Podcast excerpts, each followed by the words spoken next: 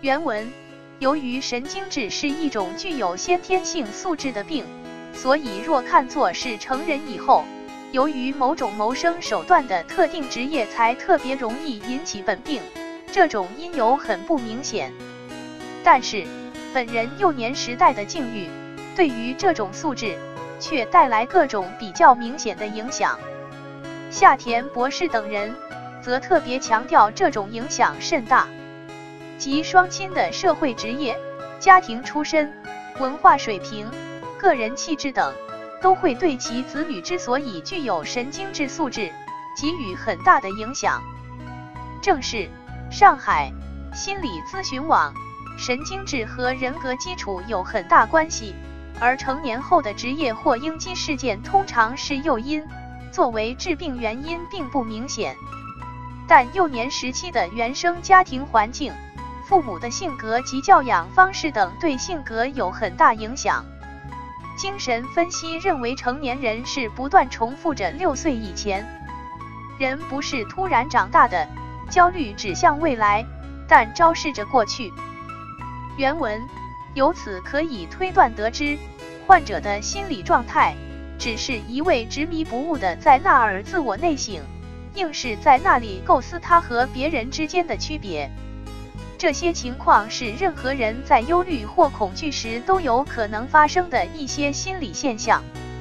患者把这些情况集中起来进行细微的观察，并把它当作疾病的症状看待。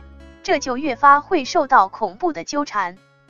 从患者这些话中，也可以看出患者有不必要的忧虑症。忧虑的结果，必然会引起各种各样的变化。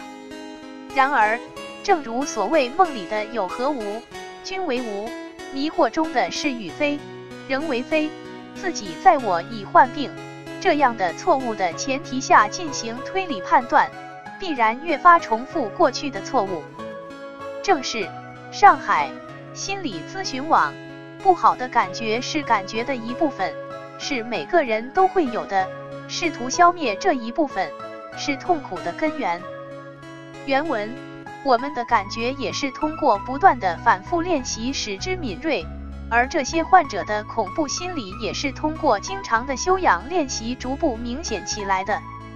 倘若患者首先舍弃自己是病号的前提，再来观察自己的话，那就可以看清自己的一切症状都是由恐怖引起的。但因这很难做到，所以患者便只能在迷惑的基础上重复着迷惑，并不断的发展延续下去。一切的一切都牵强附会的合并挂起钩来。正是上海心理咨询网。克服恐怖心理是治疗焦虑障碍的核心。原文：如果对人不发生任何思考，对一切都无所谓、不在乎，那他很可能是痴呆或是意志薄弱者。可以肯定，他的活力是相当强大的。患者如果好好想一想这些情况，也能断定自己并没有病。虽然明明知道完全是自己的心意不满足。但却经常以自我为核心，不满意别人对自己的态度，所到之处，一味的只是不相信和不满意。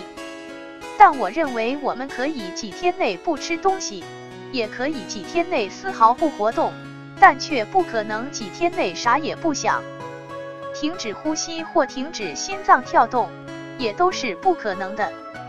正是上海心理咨询网，睡眠。心跳、感知觉、思维、情绪都是本能，本能是最可靠的。不想是一种境界。